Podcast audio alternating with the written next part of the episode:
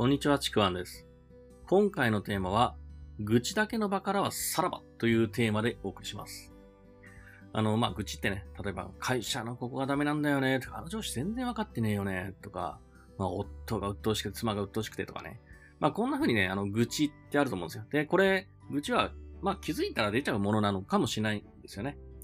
で、まあ、それをですね、まあ、100%絶対やめた方がいいなんていうのはね、まあ、そうは思わないし、まあ、僕もそれできないと思うんですけども、ただですね、あの、ちょっとだけやっぱり、愚痴っていうところには注意した方がいいなっていうふうに思ってるので、それをお伝えしたいと思います。まあね、あの、愚痴というかね、いろんなことって、まあ、溜め込むよりもやっぱり話した方が、まあ、楽になるっていうのはやっぱり事実なので、この愚痴を話すことで、一時的に、一時的なストレス解消にやっぱなるとは思うんですよ。ただ、この、毎回例えば誰かと集まって、その場でも、なんかこう、愚痴ばかりで盛り上がるような、そんな場を、ああ、心地よいな、快感だなっていうふうに、ちょっとでも感じてるんだったら、その場から少し距離を取った方がいいなっていうふうに僕は思ってるんですね。で、まあこの愚痴に対する僕の勝手な定義なんですけども、あの、ただこう問題に対して不満を言うだけで何の根本解決にもつながらない。問題に対して何かこう対策とか対応とかの答えを求めずに、ただただこう不満を吐き出すだけのものっていうのを僕は愚痴って言うんですよね。で、逆に問題に対してこう対策、対応の答えを出すことに前提にしているんであれば、まあ、それは愚痴ではなくて、もう問題解決というものかっていうふうに定義をしてるんですね。で、僕が避けた方がいいっていうのが、もう前者ですよね。いつまでもただただ吐き出すだけの愚痴。まあ、その愚痴を、そしてただただ言い合って、なんかね、お互いに、ああ、気持ちいい、スッキリした、みたいな快感を得るだけの場からは、これね、ちょっと距離を置いた方がいいと思います。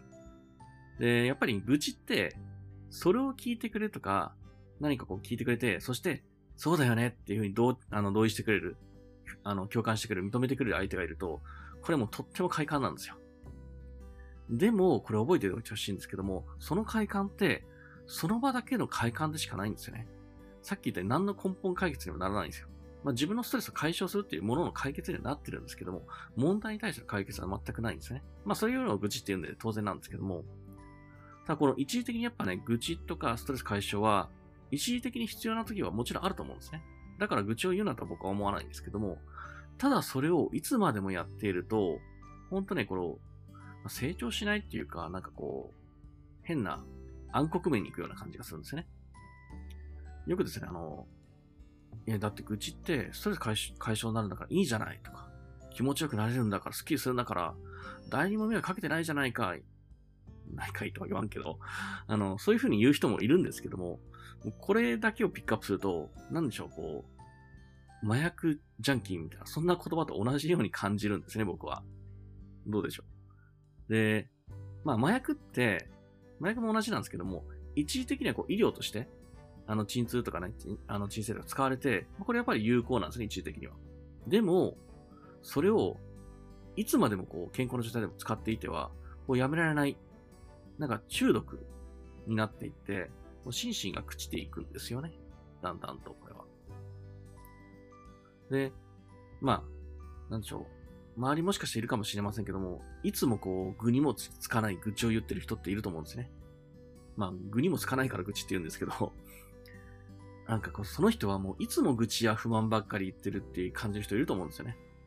で、そういう人って、あれはですね、愚痴のために自ら不満な状況を生み出して、作り出してるんですよね、わざわざ。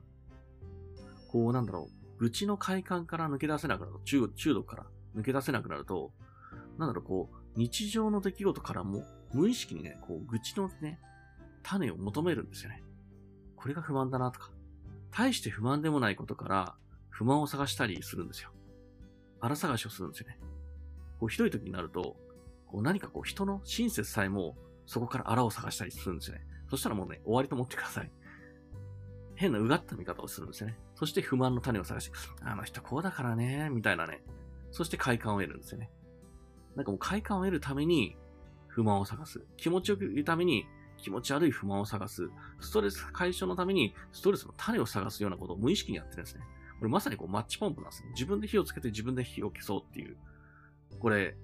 なんか成長してますかっていうと、うん、それ気持ちいいですか？幸せですか？と聞くと、どうなんだろうって思って。まあ、それをね、それは幸せだって感じるんだったら別にもう僕は言うことはないんですけども、僕自身としてはこれは全く幸せじゃないって感じるので、だから僕はもうそういう人とは距離を取るし、もし自分が愚痴に、ちょっとした愚痴に快感を感じたとしたら、あ、ちょっと気をつけなきゃなっていう感じになります。まあ、実際僕、あの、会社員の頃とかにですね、ある時点から会社の社内の飲み会にもうすべて参加しないようにしたんですね。方法、あの、絶対条件以外の時は。これなぜそうしたのかもうわかると思うんですよ。会社員の方だったら。まあもちろんね、あの、すべての飲み会がそうじゃないし、好きな人との、あの、たちとのお酒ってやっぱ楽しいんですよね。だから全てを断る必要もなかったんですけども、でもその時の僕って、もう今、この状態から変わる人生を変えるっていうふうに決めていったので、少しでもこう成長するために、もう余計な情報を入れたくなかったんですね。だからなんだろう、なんでしょう。少しでも、今の自分、昔の自分の意識が、こう出てくる足を引っ張るようになるんであれば、そういう場からは、もう本当もう、とにかく、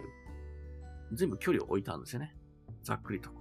取捨選択あんましなかったんですよ。これは大丈夫、これはダメっていうよりも、これ全部もう無理。無理っていうか全部切るっていうふうにね、わかりやすくやったんですよね。だまあそういうふうに決めてたので、あの、本当愚痴の多くなりがちな飲み会の場からは、まあ距離を置いたんですよね。まあね、あの、ここまで極端にしたのは、まあ僕のやり方選択なんで、まあ皆さんね、これ聞いてる方はそれぞれのあのやり方があると思うんですけども、あの、ただ本当ね、もしね、愚痴を言い合うだけの場に自分が馴染んでる、ああ、なんか気持ちいいな、みたいな、こうね、ダークサイドのこう快感を感じているんであれば、まあ、少しでもね、少しずつでも距離を取った方がいいなと思うのが、まあ、今日やっぱお伝えしたかったことですね。まあ、あのー、今日のテーマである、口だけの場からさらば。まあ、これやるだけでですね、あの、結構 自分の意識は変わってきますし、気づくことも多いと思いますので、えー、ちょっとそこに幸せを感じてないというか、他の幸せの方がいいなって思う人は、えー、お勧めします。というわけで、えー、今回のテーマ、愚痴だけの場からさらばというテーマでお送りしました。もしよければですね、えー、いいねとかフォロー、ぜひお願いします。えー、これですね、あの、また音声配信ですね、あの、今までのヒマラヤからですね、あの、まあ、Apple Podcast とか、えー、Spotify に変えたので、まあ、他にもね、Google Podcast もありま、あったり、Amazon Music もありますけども、あの、このリンクも貼っておきますので、まあ、どれかですね、あの、ご自身の好きなものでもいいし、なんだったら全部で構いませんので、フォローしていただけると、えー、応援にもなりますので、えー、ぜひお願いします。またですね、あの、この説明欄の方に、えー、僕の自己紹介、そして、えメルマガ、また、今やってる無料レクチャーもありますので、そちらもぜひ受け取っていただければと思います。では最後までありがとうございました。ちくわんでした。